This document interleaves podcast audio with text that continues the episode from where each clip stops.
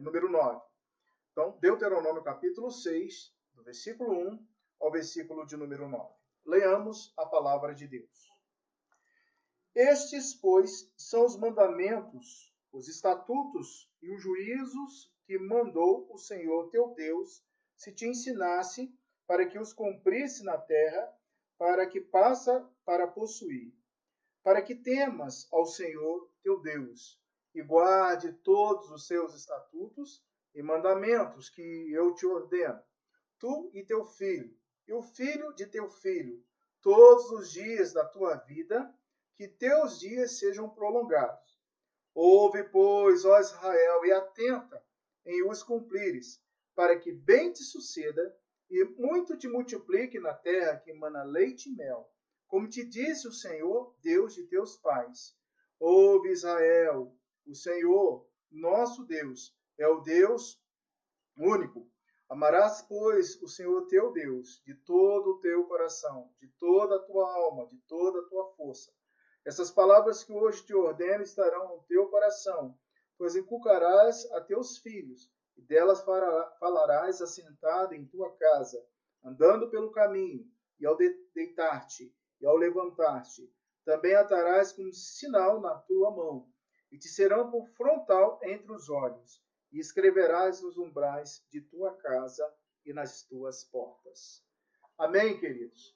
Vamos falar com Deus em oração. Você pode pedir a Deus a bênção do Senhor agora sobre a sua vida? Falemos ao Senhor em oração. Pai eterno, aqui estamos diante da tua presença. Ministra aos nossos corações a tua graça. Queremos ouvir, ó Pai, o recado do teu coração e entender que a tua lei já foi plantada em nossos corações, em nome de Jesus. Amém. Muito bem, meu irmão, meu querido amigo, nosso objetivo nesta noite é mostrar que Deus planta no coração humano, dos humanos, a essência da lei. Deus planta em nosso coração a essência da lei. E isso é realmente muito salutar, porque quando é, olhamos para o livro de Deuteronômio e percebemos que este livro é tão importante e que Jesus ele citou esse livro na sua jornada, na sua anunciação da sua palavra, é realmente importante demais perceber que esse livro se divide em algumas estruturas. A primeira é a apresentação histórica. Nós estamos vendo muito da história desse livro ainda. Porque dos capítulo 1 até o capítulo de número 11, do capítulo 1 ao 11, é a história, são os acontecimentos no Sinai, é, é, é o material da lei, é o compêndio, é a instrução para o povo. A leitura da lei vem a partir do capítulo de número 12 e ela vai até o capítulo de número 26, 15. E de, em terceiro lugar, você tem a confirmação da aliança, que vai do capítulo 26 até o capítulo 27, e adiante termina esse livro falando sobre a bênção e a maldição. Então veja, é uma jornada muito grande, onde nós estamos ainda na primeira etapa da história e temos aprendido muitas coisas. Esse livro é muito relevante, é um documento autêntico, é um documento mosaico, então, é, é semelhante a um tratado de suzerania. É, esse livro deve ser interpretado dentro do contexto da administração, sem perder aquilo que nós temos dito: lei, graça. Graça e lei. É óbvio que você precisa meditar nesse livro, é, visualizando a obra, a aliança redentora, a, a redenção em Cristo Jesus. Contemplar Jesus Cristo desde o início vai tornar a leitura, o estudo desse livro, muito eficaz e edificante para as nossas vidas. Você lembra do sermão da semana passada? O que nós estudamos no sermão passado? A semana passada, o nosso tema foi Deus fala com o homem e este permanece vivo. Está no versículo 24 do capítulo 5. Se você é, ler aí agora, você vai ver o, capítulo, o versículo 24 e você vai ver que Deus ele fala que Deus é esse que fala com os homens e ele permanece vivo. Nós vimos no sermão passado que Deus fala com o homem e isso permanece vivo mediante o temor e a piedade. Lembra? Temor e piedade. Temor, simplesmente por temor, é medo, mas temor mais piedade é adoração. Nós falamos isso no domingo passado. Também mediante o seu mediador. O nosso único mediador é quem? É Jesus Cristo. Ali Moisés fazia uh, um pré-tipo de Jesus, ele, ele estava mediando o povo a pedido do próprio povo e Deus aceitou o pedido do povo. E vimos também que Deus fala com o homem, esse permanece vivo, quando Jesus Cristo é o seu único mediador, claro, e quando há a guarda da lei. Ah, e hoje, o que, é que nós vamos estudar hoje? Bom, o resumo da nossa mensagem é Iavé, ou Javé, como você queira, eu gosto da palavra Iavé, Iavé plantou no coração a essência da lei. Deus ele tira das pedras, pedras duras, pedras é, cortantes, pedras que estavam escritas a princípio pela, pelas mãos de Deus, pelos dedos de Deus, em duas cópias frente e verso. Eu não sei como Deus fez isso, mas Deus foi fantástico ao escrever as pedras. Ali naquelas pedras, em frente e verso, você tinha as dez leis.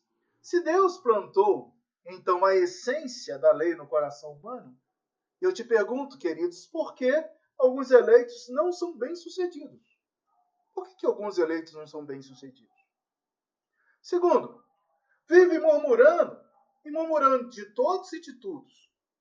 Você conhece algum crente que é assim?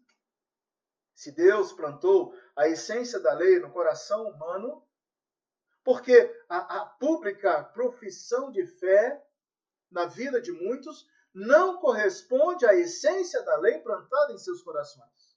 Hum. Quem sou eu? E quem é Deus?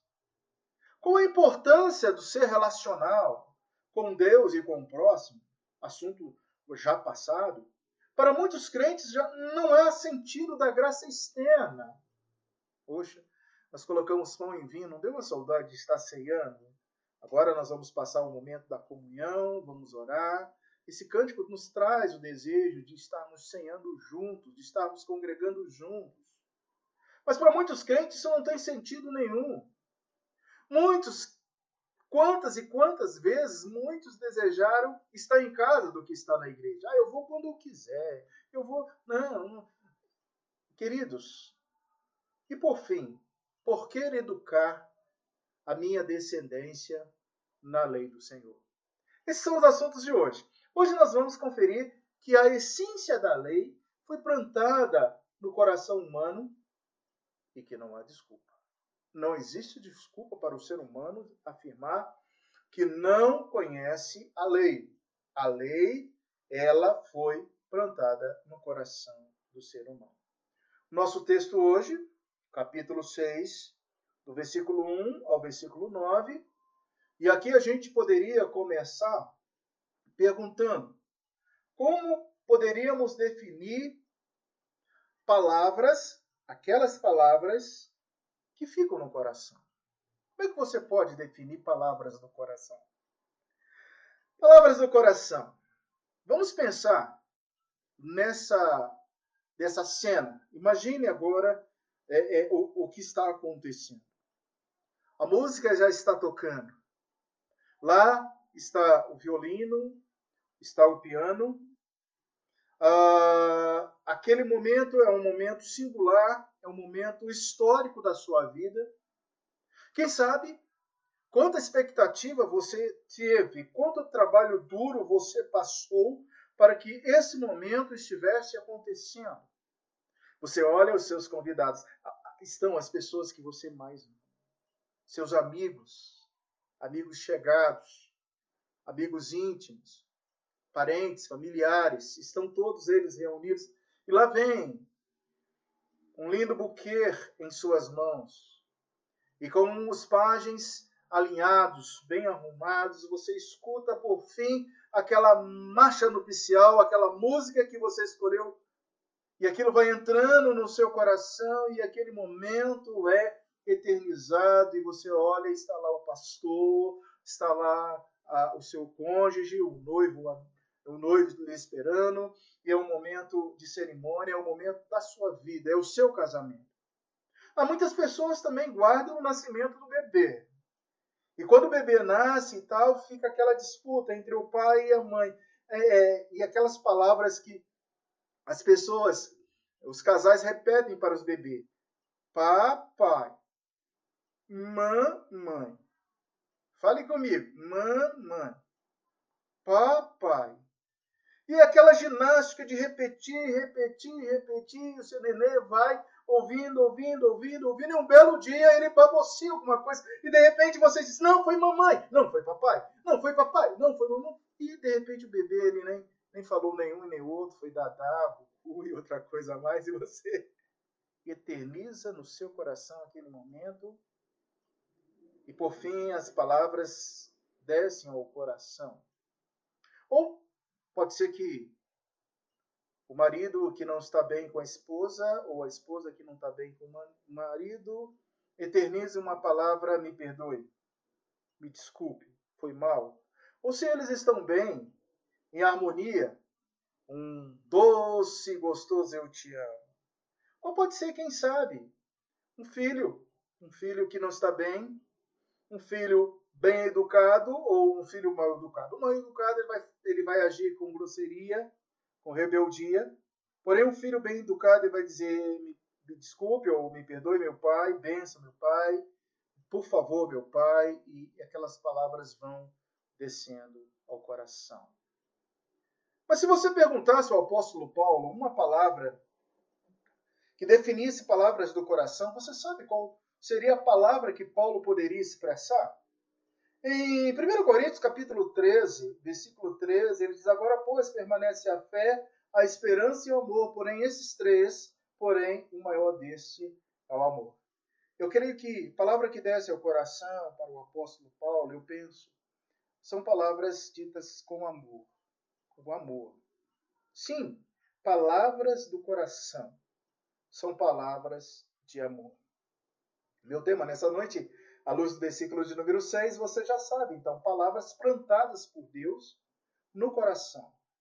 Se essas palavras foram plantadas por Deus no coração, são palavras de amor. São palavras especiais. São palavras que serviu para aquele grupo que estava ali, que ia tomar, a possuir a herança da terra prometida, mas é, são palavras para mim, para você, para a igreja, para o povo de Deus. Em primeiro lugar, meus irmãos, palavras plantadas por Deus no coração são palavras para o seu bem. São palavras benéficas. São palavras para você e eu, para sermos bem-sucedidos. É isso que se encontra nos versos primeiro, segundo e terceiro desse texto.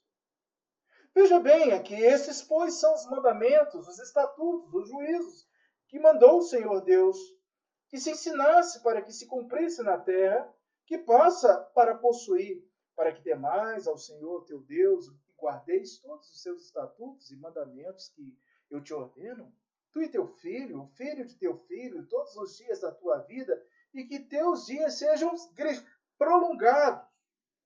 Ouve, pois, Israel, atentas em cumprires, para que te bem te suceda e muito te multiplique na terra que mana leite e mel, como te disse o Senhor Deus de teus pais.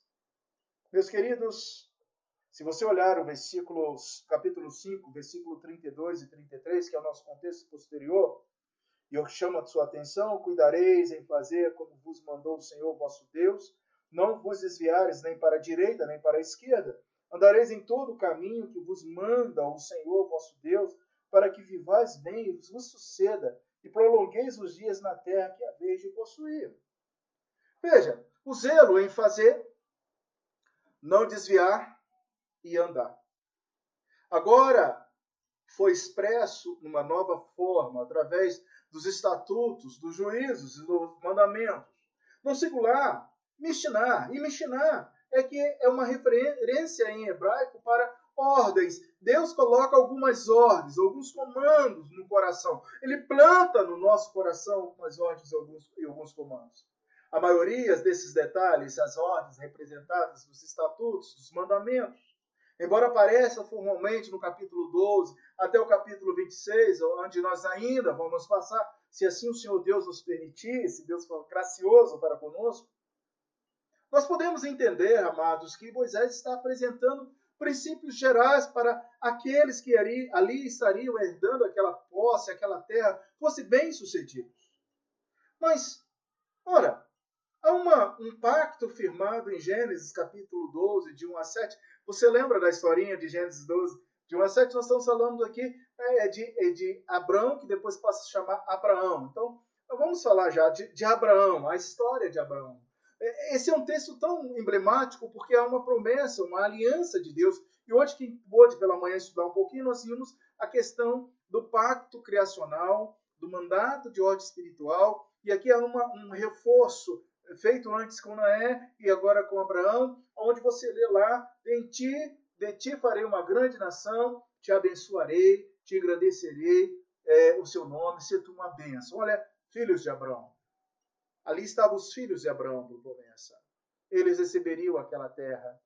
Eles teriam que aprender que Deus é Deus. Deus é um Deus que vê a descendência. Deus falando com Abraão estava já vendo essa descendência, como Deus vê a tua e a minha descendência. Olha, meus queridos, Deus é um Deus que contempla lá na frente. Ah, você pode fazer esse exercício comigo agora? Pare um pouquinho. Agora, se você está cultuando comigo com os seus filhos, olhe para os seus filhos. Pense nesse menino, pense nessa menina agora. Você consegue imaginar o fruto dessas crianças que hoje são seus filhos? Você pode imaginar o seu neto chegando e brincando com você? E quem sabe até chamando você de vovô e fazendo aquela bagunça na sua casa e se esbaldando na sua casa e, e te abraçando, e te amando, e dizendo: Mamãe, eu quero ficar com o vovô, eu quero ficar com a vovó. Pois é assim que Deus via as gerações. Assim que Deus nos viu. E é interessante que alguns têm netos, outros têm netos e bisnetos, e eu conheci pessoas que já, já, já tiveram tataranetos. Olha que bênção de Deus.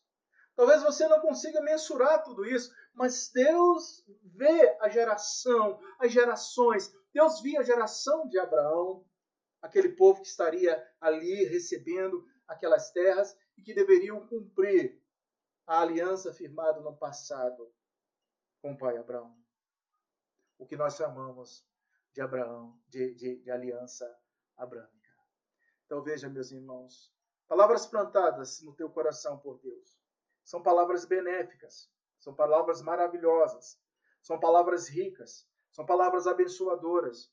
E nenhum ser humano pode furtar dessa ação de Deus, desse transplante da pedra para o coração de carne.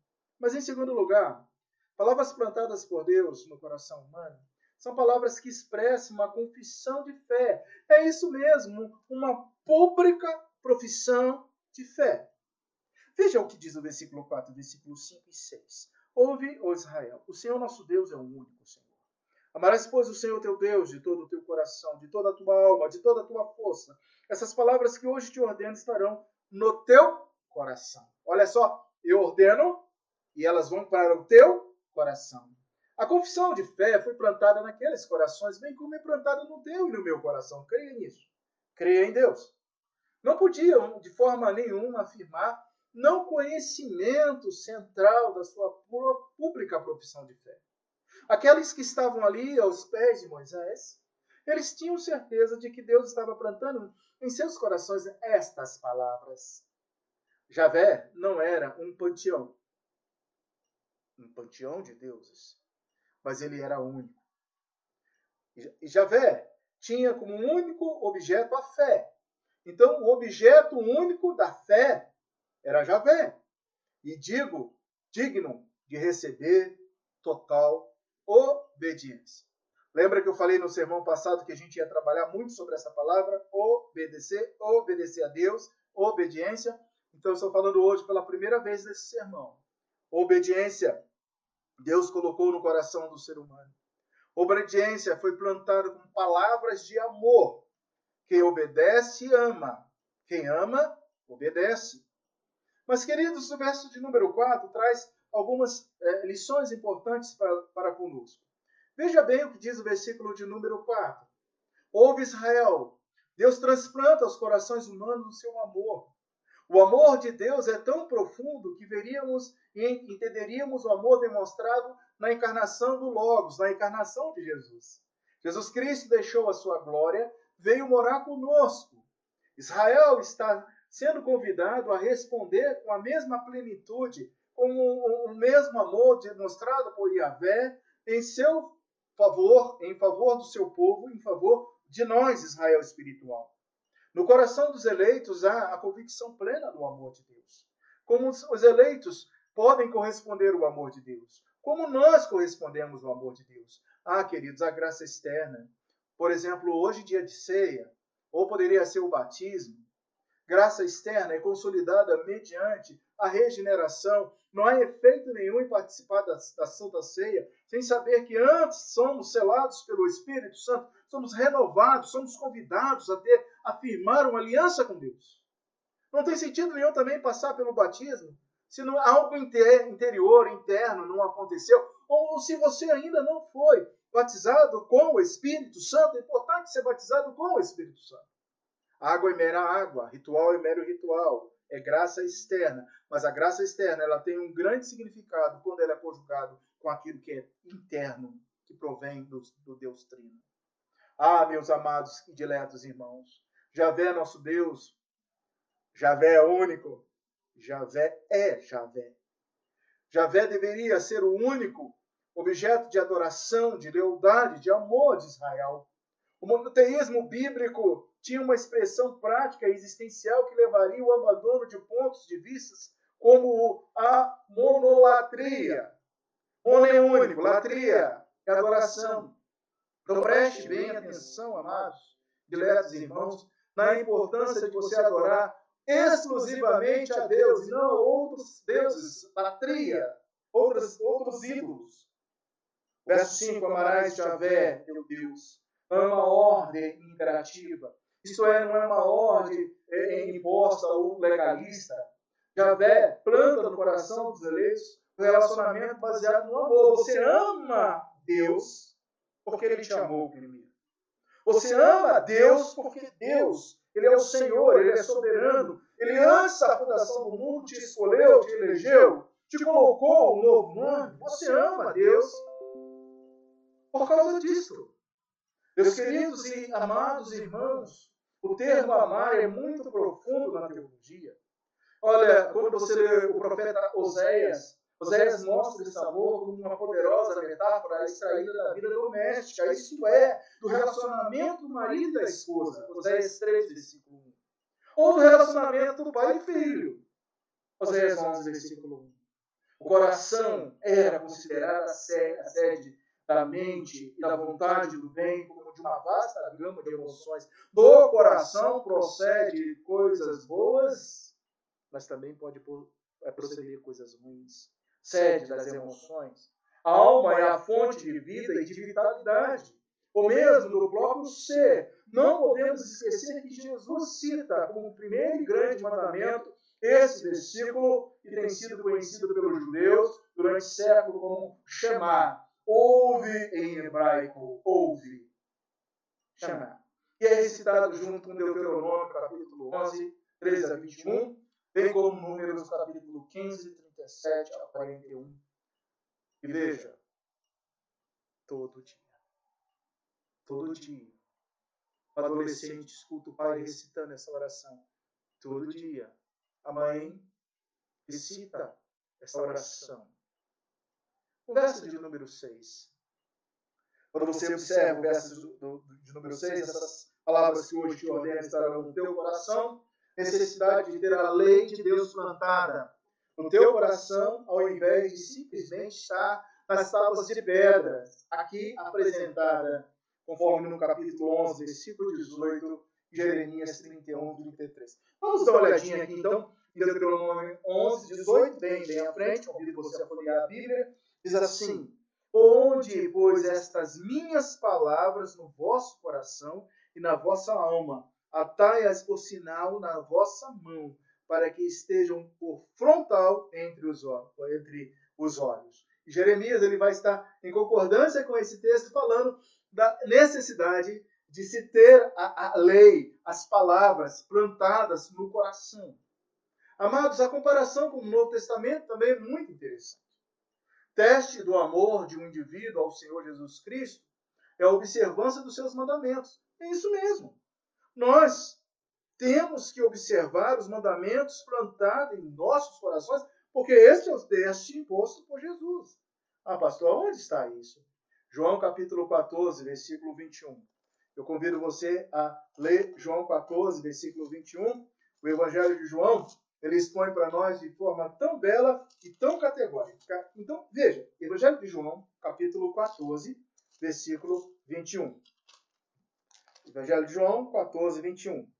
Aquele que tem os meus mandamentos e o guarda, esse é o que me ama. E aquele que me ama será amado por meu Pai, e eu também o amarei e me manifestarei a ele.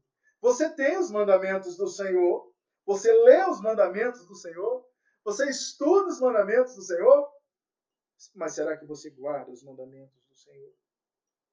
Ah, meu irmão, é preciso guardar, porque está já colocado, plantado por Deus. Terceiro e último lugar, queridos, Palavras plantadas por Deus no coração do homem são palavras que são inculcadas, inculcadas às futuras gerações. Então, quando a gente volta ao nosso texto, e você entende aí os versículos 7 e versículo 8 e 9, tu as inculcarás a teus filhos e delas falarás assentados em tua casa, e andando pelo caminho, e ao deitar-te, ao levantar-te, também atarás como sinal a tua mão e te serão por frontal entre os olhos, e as escreverás nos umbrais de tua casa e nas tuas portas. Esse é um clássicozão da educação, da, da educação religiosa. Esse texto é citado no, procedimento da educação espiritual, da escola dominical, da formação da criança, do desenvolvimento da criança. Então eu quero agora trazer para você algo que Moisés estava falando para aquela nação que eles não deveriam jamais negligenciar, que é a educação espiritual, que é o discipulado em casa. Quando Deus plantou no coração do homem amar a Deus de todo o coração. Quando Deus plantou no seu coração, no meu coração, obedecer alegremente as suas palavras, porque elas estão gravadas, fincadas, plantadas, enraizadas no nosso coração. Então eu tenho como tarefa ensinar educar e até mesmo inculcar. Inculcar é tirar da minha cuca, da minha cabeça, e transportar para a cabeça do meu filho, da minha filha. Inculcar as futuras gerações. Veja, anote, não é opcional. Não é opcional. É obrigacional é ordem, é norma. Queridos, há aí então uma obrigação devido ao amor que nós sentimos por Deus. Veja, Deus plantou em seu coração um amor tão intenso, um amor tão relacional. E eu digo que seria um crime doloso não repassar aos seus descendentes, não repassar aos seus filhos, não falar aos seus netos, não falar aos seus bisnetos se há uma, uma deficiência pregressa, se seu, seu filho não assumiu essa responsabilidade, é porque você falhou em dado momento. Você não discipulou o seu filho. Isso é muito sério. O seu neto não vai ser discipulado, o seu bisneto não vai ser discipulado. E você precisa ter ciência nesse processo educacional. Muito bem, o contexto pedagógico aqui implica uma disposição em ensinar a família. Deuteronômio 4, versículo 9. Volte um pouquinho aí. Deuteronômio capítulo 4, versículo 9. Então somente guarda a ti mesmo e guarda bem a tua alma, que não te esqueça daquelas coisas que os teus olhos têm visto, e não se aparte do teu coração todos os dias da tua vida, e farás, escreve saber a teus filhos e aos filhos dos teus filhos. Você tem noção daquilo que Deus é para você. Você guarda as palavras de Deus no seu coração. Você já fez a pública profissão de fé, agora ensine. Ensine ao seu filho. Ensine, fale, discipule. Veja capítulo 6, versículo de 20 a 25. Quando o teu filho, no futuro, te perguntar dizendo o que significam teus testemunhos, os estatutos, os juízos, que o Senhor nosso Deus vos ordenou. Então dirás a teu filho, éramos servos de faraó, no Egito. Porém o Senhor de lá nos tirou com poderosa mão. Os nossos olhos fez o Senhor sinais e maravilhas, grande e terríveis coisas contra o Egito e contra Faraó e toda a sua casa. Quando teu filho no futuro te perguntar, você vai dizer o que fez o Senhor. Você vai ensinar. Você vai falar. Então veja, meus irmãos, as conversas devem ter um assunto especial. Aproveitar o período de quarentena para ter um único assunto basilar nesse período de quarentena. O único tema que deve ser discutido e conversado na sua casa é Iavé. Iavé, Iavé, Iavé. Em casa você deve falar de Iavé. No caminho você deve falar de Iavé. De noite você deve falar de Iavé. De dia você deve falar de Iavé. O seu filho deve entender que Iavé é o Senhor de tudo. Que Iavé está no controle de todas as coisas. Israel deve ensinar diligentemente. Israel deve falar constantemente. Israel deve atar como sinal em várias partes do seu corpo que o Senhor é Deus. E a Vé deve escrever nos umbrais da porta, na frente do computador, na frente da geladeira, quem é o Senhor dessa casa. Quem é o Senhor da minha vida? Quem é o Deus que eu sigo? É o Deus vivo, todo-poderoso. É Yahvé. E não há outro como o Senhor.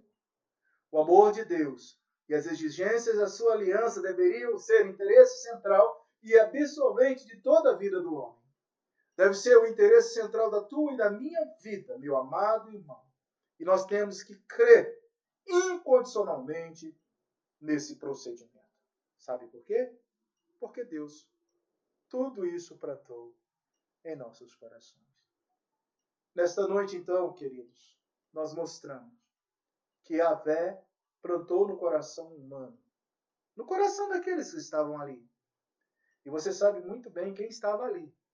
Além dessas crianças, que seriam já pessoas que entrariam, alguns grandes que tomariam posse da terra prometida por Deus, estava ali também duas personagens muito importantes pós Moisés. Nós temos Josué e Caleb. Eles ouviram também o que Moisés ensinou da parte de Deus. Então, nessa noite, nós vimos que é, Javé plantou no coração humano a essência da lei e que não há desculpas nem para aquele povo e nem para você e nem para mim. Porque, em primeiro lugar, é para o nosso bem, meu irmão. A lei foi plantada, a essência da lei foi plantada em nosso coração para o nosso bem. Em segundo lugar, para expressar nossa pública profissão de fé. E em terceiro lugar, para que você e eu temos responsabilidade de inculcar, ensinar, discipular os nossos descendentes. O que falarão de você no futuro? Ah, minha, minha avó, minha avó era uma serva de Deus, era temente ao Senhor. Ah, meu avô, ah, meu avô era um homem de Deus, ele orava e as coisas aconteciam. Ele lia, ele vivia, ele era ligado, ele era relacional com Deus. Queridos, a reflexão nesta noite oferece um projeto revelado por Deus, mediado, apresentado por Moisés ao povo e escrito de modo especial há muitos anos para mim e para você. Que projeto é esse? É o projeto de Deus para a nossa vida. Moisés este repassa para Israel, Israel recebe e repassa para os seus filhos. Você percebeu que nada faltou nesse transplante de Deus para o nosso coração. Nada faltou para você, como pessoa que busca a Deus. Nada faltará para ah, a seus filhos, que aprenderão com você, e nada faltará para a sociedade também, que terá contato com você e com seus filhos. Ser relacional com Deus e com o próximo. Pergunta-se então como você tem é, é, temido a Deus. Como você teme a Deus? Será que os teus filhos sabem que o teu temor é real? Será que os teus filhos conseguem ver o pai que teme a Deus, que dobra o joelho, que ora a Deus? Os pais são representantes de Deus para os filhos. Ouça, porque eu vou falar bem devagar. Os pais são representantes de Deus para os filhos. Deus plantou no seu coração a essência da lei. E eu pergunto, como você pode melhorar? A gente sempre pode melhorar em alguma coisa. Sempre melhorando. Como você pode melhorar sua didática, a sua maneira de ensinar, a sua maneira de viver, a sua maneira de professar a sua fé publicamente. A confissão de fé está nos corações, plantada nos nossos corações. Javé, nosso Deus, Javé é único ele é exclusivo. O que você tem posto no seu coração? Quem é Deus? Quem é o teu Deus? Quem você ama mais nesta vida? Se a sua resposta foi não é Deus, alguma coisa está errada. Você deve amar mais a Deus. Deus em primeiro lugar, depois as outras coisas. Você deve viver para a glória de Deus. Eu sei que você vive para a glória de Deus. O fim principal do homem é glorificar a Deus e gozá-lo para sempre. Mas, e os seus filhos? Sabem disso? É, queridos. Sua vida tem sido como leite. Como é que a gente ferve um leite? Aquele leite que vinha em saquinho, ou aquele leite de longa vida que você coloca numa vasilha e leva ao fogo para ferver. Você fica com os olhos parados no leite cinco minutos e nada. 10 minutos. E muitas vezes o leite nem mexeu. Mas bastou piscar os seus olhos para a pia ou para uma outra coisa que você vai fazer, o leite ferve e entorna e suja todo o seu fogão. Você precisa ser um crente, um crente como leite. Você precisa ferver por amor a Cristo. Transpassar esse amor, inundar a Bíblia, vamos lá usar a poética, é como um rio. Flui do meu interior rios de água viva. Você precisa ser assim. Queridos, como está a sua vida diante do Senhor nesta noite? Talvez os seus filhos precisam de um oftalmologista. Claro, calma.